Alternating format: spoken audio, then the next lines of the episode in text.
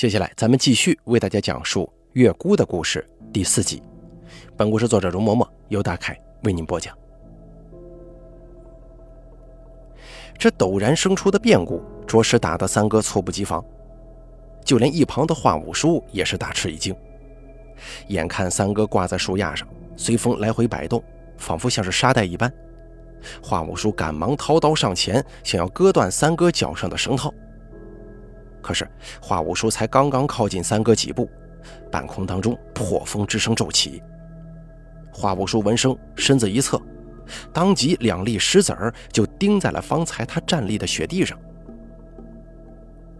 华五叔站定身子之后，也不再着急伸手搭救挂在树上的三哥，反而远远地站在一旁，高声说道：“你们这又是套马索，又是飞石伤人的，如此这般暗器伤人。”未免太不光明正大了吧？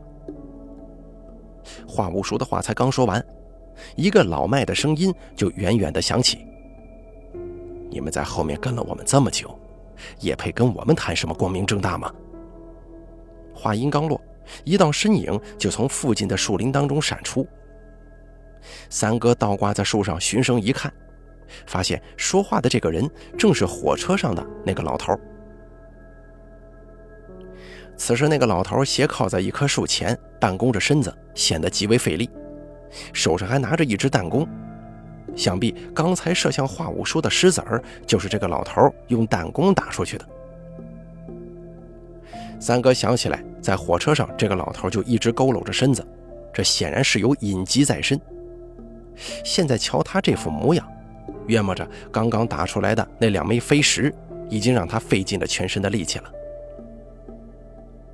可是那老头刚一现身，华五叔与三哥这边还没说话，他反倒望着三哥他们，惊诧地啊了一声，随后就听到这老头脱口而出：“怎么是你们？你们又是什么人呢？”三哥闻言顿时心中大骂，心想：“你都把我挂树上了，居然还问我们是什么人，还装作一副不认得的样子。”三哥刚想到此处，脑子里灵光一闪。恍然明白过来，感情这老头当真并不认得自己跟华五叔，他布下的套马索也本不是为自己准备的，刚才的种种都只是因为这老头错把自己与华五叔当成了那两个黑衣汉子。这个时候，从另外一边的一棵大树后，有一道窈窕的身影闪出，三哥定睛一看，发现正是自己在火车上遇见的那个姑娘。虽然三哥在之前心中设想过种种与这姑娘再次相遇时的场景，可是他怎么也没料到自己会以这种方式与她重逢。顿时间，倒挂在树上的三哥费力使得自己背对那位姑娘，不想让她瞧见自己这副尴尬模样。可是三哥脚上的绳子并不受控，他在树上转来转去，始终都面朝着那个姑娘，没能避开分毫。到最后，三哥也放弃了这份徒劳的努力，干笑一声，冲那姑娘打了个招呼。那姑娘瞧见三哥对着自己在笑，也没给三哥什么好脸色，直接转头对那老头问道：“阿爹，他们是什么人呢？怎么不是车上那两位？”三哥知道，阿爹这个称呼在西北这边很多地方的方言当中，都是特指家族里男性的长辈。有时候是特指父亲或者爷爷，但也有时候呢，他只是对长辈笼统的一个尊称。三哥瞧这姑娘跟那老头子说话的时候，也并无几分亲近的意思，估计这个老头应该不会是他的爷爷。再一回想他们二人的诸多举动，三哥不禁又有一些不解。虽说这老头与那姑娘的年龄相差很大，可毕竟男女有别。在旅馆当中，两个人却是住在同一间房里，就算是长辈，也不能睡在一处吧？而且宾馆老板还说，他们已经不是第一年住在他们那儿了，那岂不是这姑娘都还没成年，就已经跟着老头住一起了？三哥虽然不是什么八卦之人，但是面对眼前的事情，他也不得不心生怀疑。此时，三哥的脑海当中满满都是一个疑问。这两个人到底什么关系？这个时候，就听那老头冷笑几声，说道：“别管他们是什么人了，反正都是一路跟着咱们过来的，肯定也不会是什么好来头。不过让我奇怪的是，瞧你们两个这模样，身无长物，也没什么大能耐。可那两条酒狗子本事不小，他们是怎么被你们拿下的？”华五叔闻言，先是一愣，随即反应过来：“什么？酒狗子？”你是说契丹人的九军吗？那两个人是九军的后人。花五叔这话一说完，反倒让那老头吃了一惊。你居然还不知道这两个人的来历？不知道他们的来历，你居然就敢招惹他们呢？说着话，那老头却突然自顾自地笑了两声。不过也是，你们若是知道了他们的来历，躲都躲不及，估计也不会跟这群疯狗去结仇了。三哥当时倒挂在树上，一听那老头与华五叔一直在说“酒狗子”，还以为是江湖上什么术语，结果听到后头华五叔提到了九军，他这才反应过来，原来华五叔与那老头说的是当年契丹人的贵族军队。虽说三哥之前对家里的这个行当有些抵触，可是不管他愿意不愿意。家里的那些古籍书典，三哥自小都是要接触的。虽然很多古书并不需要他精读熟背，但里面出现过的各类事物的名字，他是一定要熟记于心的。而话务书与老头提到过的九军，就是辽史与金史当中出现的一个名词。三哥恰巧还记得，而这个所谓的九军，它始于辽代，兴于金代，淹没于元代。说起来也足有上百年历史了。原本辽朝所组建的九军，军士呢大多都是契丹本族中贵族子弟以及民间的望族子弟，他的职责也不过是拱卫名城、驻守要隘为主，很少会被派去征伐野战。九这个字呢，本身就是辽人对被征服的北方诸部族人的泛称。辽人将其征服的诸部贵族子弟召集成军，本身呢也有把他们当作质子，借此挟持之意，故而九军也就因此而得名了。到了金朝的时候，九军在各方面都发生了很大的改变。先是他的成员组成，大部分都变成了降服的契丹兵将以及其后裔，到了后期还混入了一些西族、渤海族的氏族。金朝用这支由外族组成的九军冲锋陷阵，阻挡强敌，而九军更是不负众望，屡破强敌，功绩颇丰，逐渐变成了金国战斗力异常强悍的一支劲旅。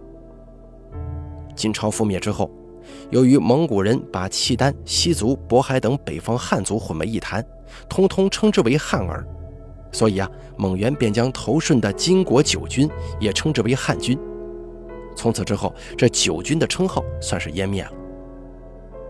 但九军的称号虽说是没了，可这么多年来，各族之间互相征伐所流的血却不会轻易干涸。这九军既然是大金的禁军，这九军既然是大金的劲旅雄狮，那自然就是宋人眼里的恶魔魔头了。九军征战这么多年，屠戮宋人、血洗汉城的事儿，自然是没少干。而且九军作战勇猛，杀起人来那更是凶残。凡是落到九军手中的宋人，几乎找不到一个囫囵的尸身。时间一久，边城的汉人只要一见到九军的那面狼头旗，无不是举家逃难。而九军的名字也被边城的汉人蔑称为“九狗”。每每汉人谈论起大金的九军的兵丁，全部自然而然地将其叫做“九狗子”。到最后，就连宋人官方的文书上，都将九军叫做九狗。九军这个本名啊，反倒是没什么人再提了。九军这支军队的称号虽然在历史长河当中湮灭了，但是九军的后人呢，却没有因此销声匿迹。由于九军的底子是北疆各部贵族名门，因此他们对外打出来的旗号都是光复各部昔日的荣光，也着实骗了不少人呢。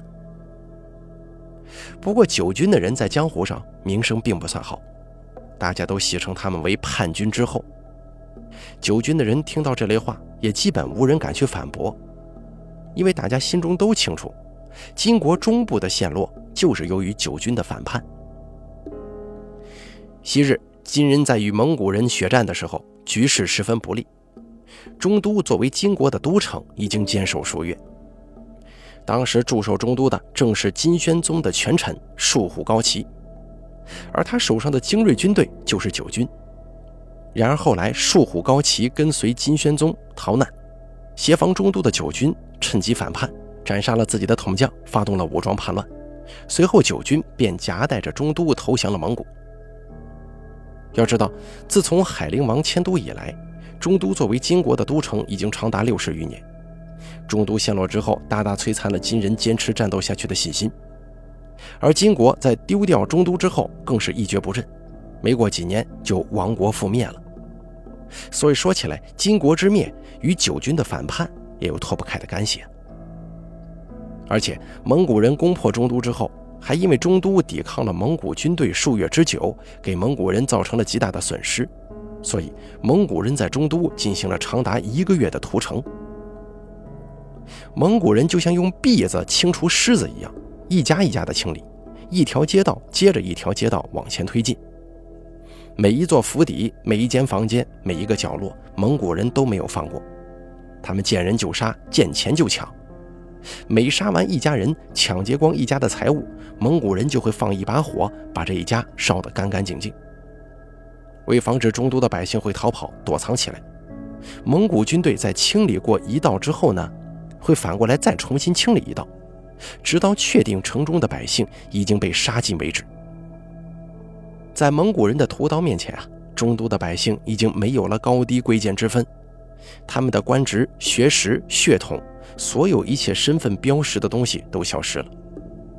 此时，他们只有一个身份，那就是蒙古人手上束手待毙的羔羊。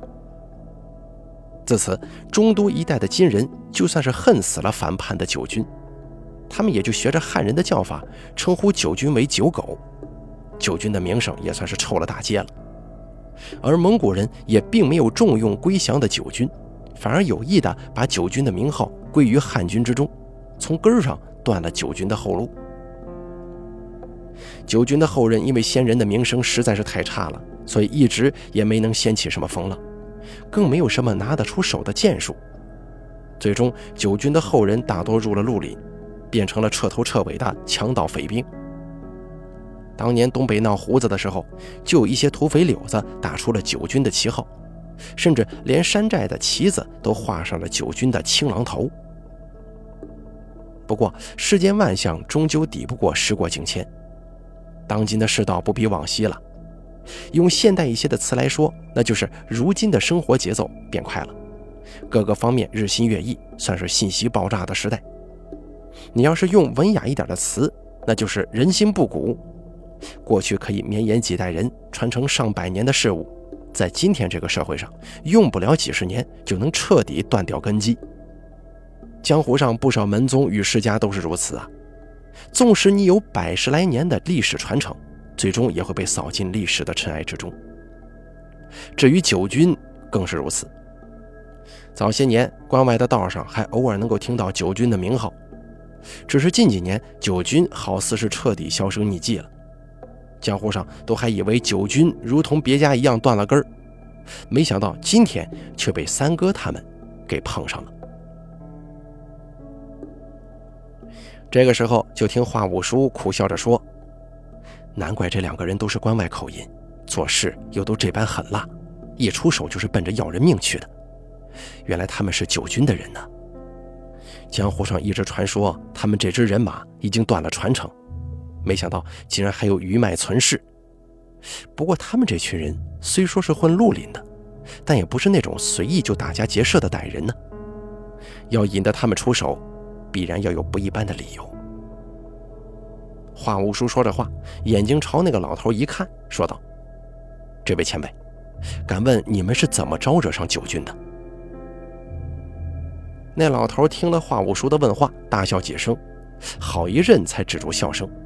指着挂在树上的三哥说道：“你们的人还在上头挂着呢，现在好像轮不到你来问话吧？”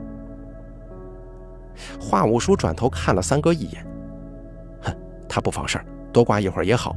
每回做事都毛毛躁躁的，这回啊，也算是给他一个教训吧。三哥挂在树上听着华五叔的数落，一句话都不敢多说。确实啊，自己这回跟着华五叔出门，一路上大小的麻烦，自己这边就没停过。之前三哥的身上总还带着一股子傲气。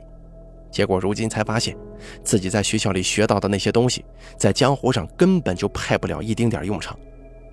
约摸着自己这点可怜的江湖经验，比那些街上帮人测字摇卦的恐怕都要不如啊！就在三哥恨不得找个地缝让自己钻进去的时候，不远处那个姑娘突然开口说：“阿爹，咱们就不要再为难这个孩子了，让他从树上下来吧。我瞧着。”他们两个应该没什么恶意。按照模样，三哥瞅着那姑娘的年龄应该比自己还要小上几岁，可是他却张口称呼自己为孩子，而且这老气横秋的口气从他嘴中说出来，居然如此自然，没有丝毫刻意做作的神态，倒是让三哥一时间感到有些难以适应。那老头听了这姑娘的话，低头想了一阵，说道。当真就这么把他们给放了吗？那姑娘闻言说：“没事儿，那小兄弟一看就不是坏人，模样也俊，总挂在树上也不好看呢。而且旁边这位应该就是他家的长辈，虽然嘴上在骂，但言行当中满满的对他都是关切。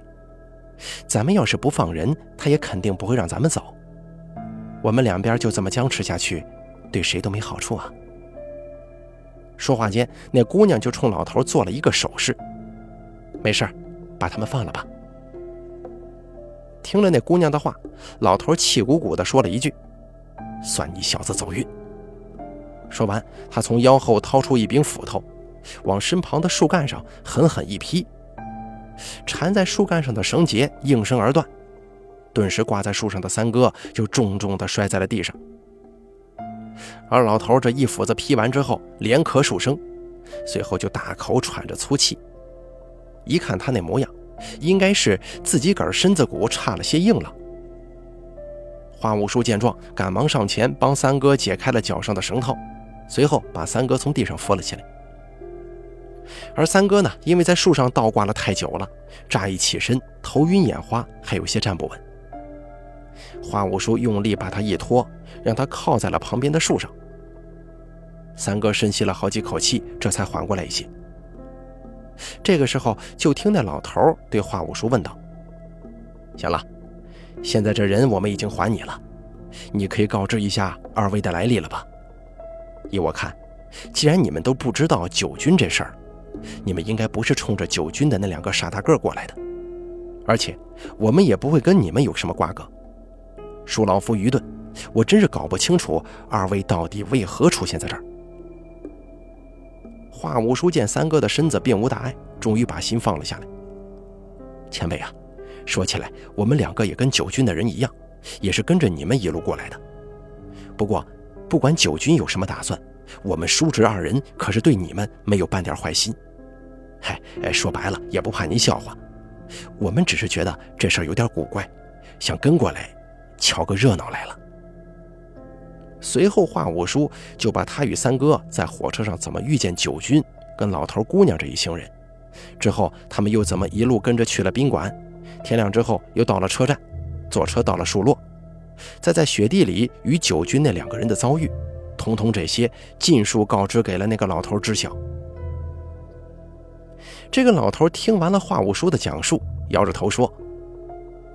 老头子，我在江湖上行走也已经这么多年了，真没想到还会遇到你们这种怪人。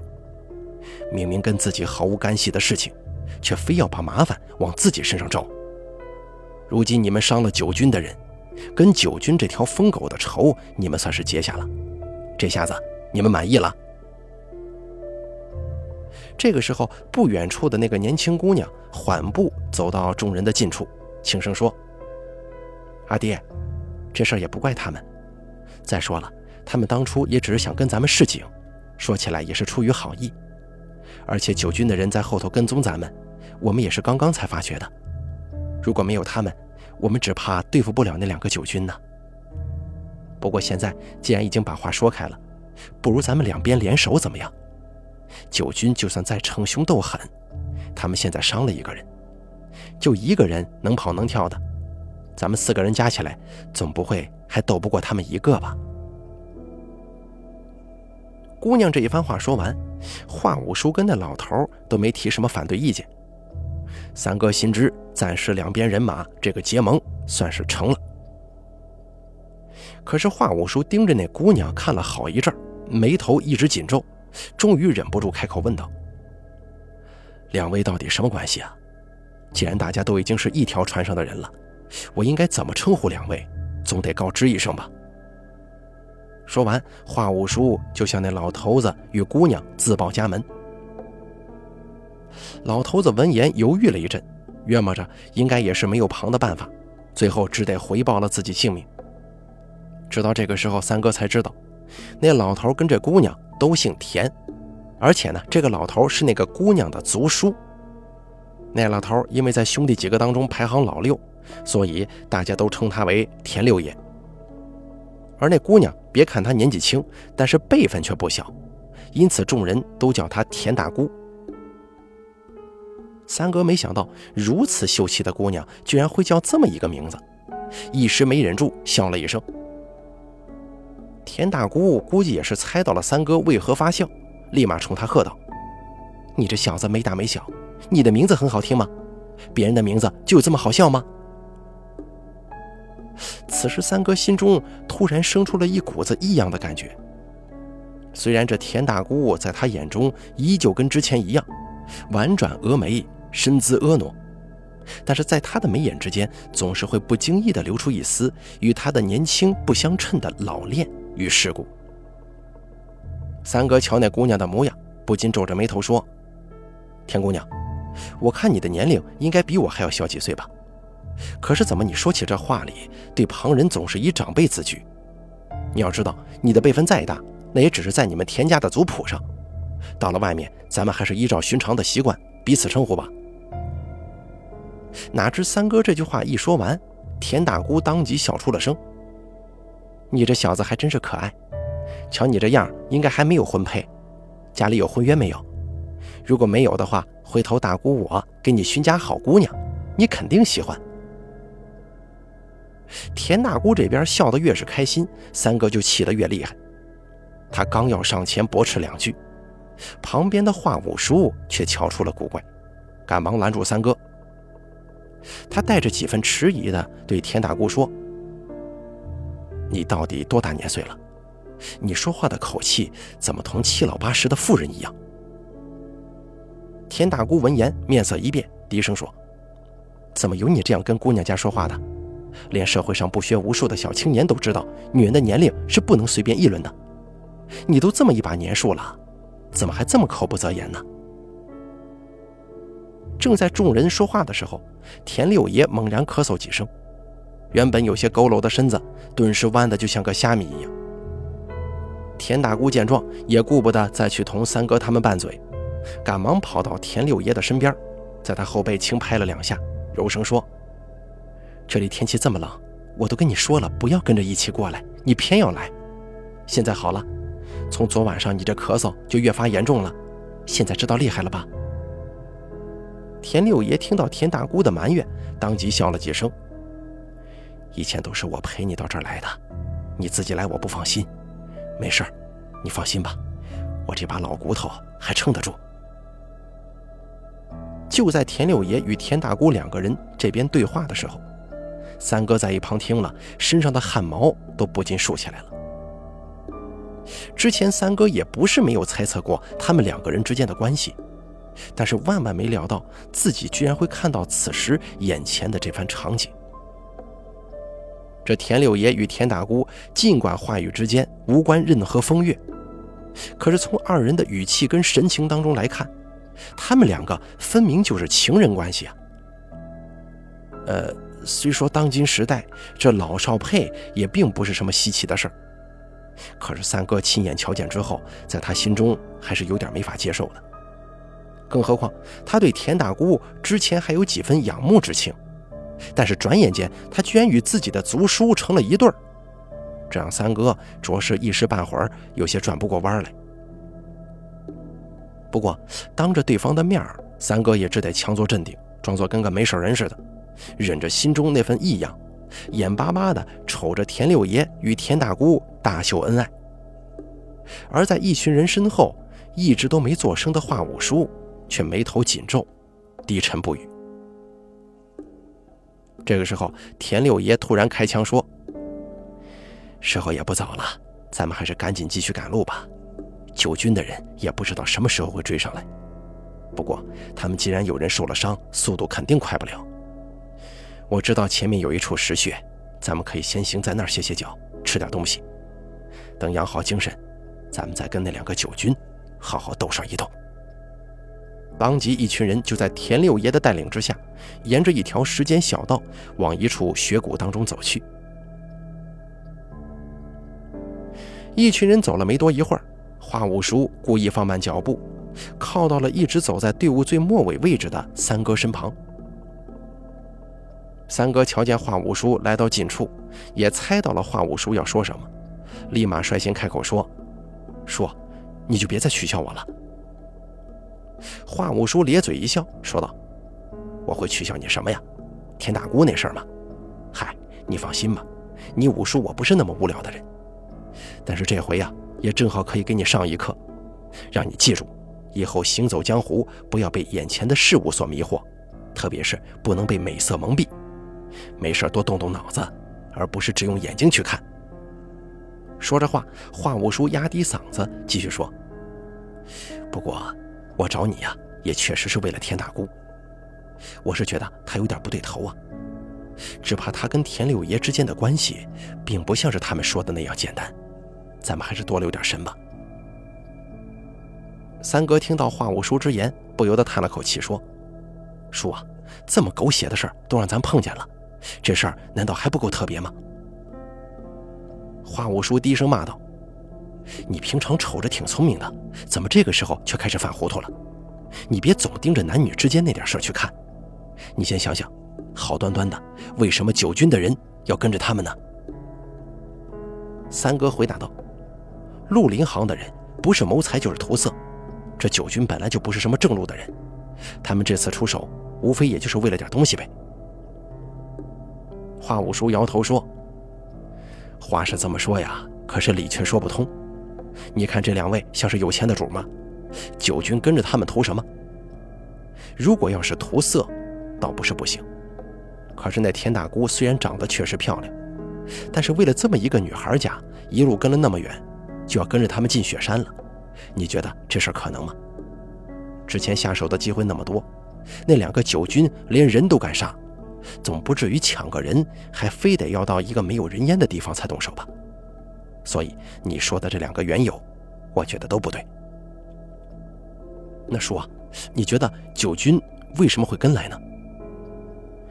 追踪千里，避人耳目，大费周章，而且还是带着杀心来的，只怕呀，这两个九军是来寻仇的。什么寻仇？这两群人看样子八竿子打不着啊，他们之间能有什么仇怨呢？这事儿就很难说了。江湖上的隐秘实在是太多了，咱们这些外人怎么可能猜得透呢？华五叔一边说着话，一边抬手虚指了一下正在前面带路的田六爷，而且，那老头对田大姑说话时候的样子，情分里头还带着几分卑躬，一点没有足叔的样子。你要知道，感情这事儿，两个人里总有强弱之别，刚对刚的日子是过不下去的。但是两个人要都是面团儿那日子也没法过。前面这两个人一看就知道，这是田大姑占着主位的。不过田六爷对他那个态度，却也不是因爱而宠的模样，反倒像是从心底里对田大姑有所畏惧。你说这事儿是不是有些古怪呀？都是两口子了，结果年龄大的怕年龄小的，一个人还是另外一个人的族叔，这实在是有些反常啊。说不定是田大姑脾气不好呢。你们年轻人怎么净说这种蠢话呢？就算是再凶残的人，在心爱的人面前，也总会展露自己温柔的一面。再说了，你瞧那田大姑，哪里像是母老虎的模样？所以我觉得这事儿里头肯定还有别的蹊跷。话务说的话越说越低，而且这种天气天寒地冻，当地人都不想出门。这两个人却每年总是选在这种时节往这种荒无人烟的雪山里跑，干什么？他们自己不说，难道你就不会用脑子去想吗？三哥听完之后仔细一想，这才发觉，虽然田六爷跟田大姑东拉西扯的说了一大堆话，可是为什么会在这个时候到山里？两个人的确始终没提起过。现在想来，他们两个应该是有意回避了这个话题。三哥这个时候不禁向华五叔问道：“说，他们为什么往这雪山里跑啊？难道你已经看出来了吗？”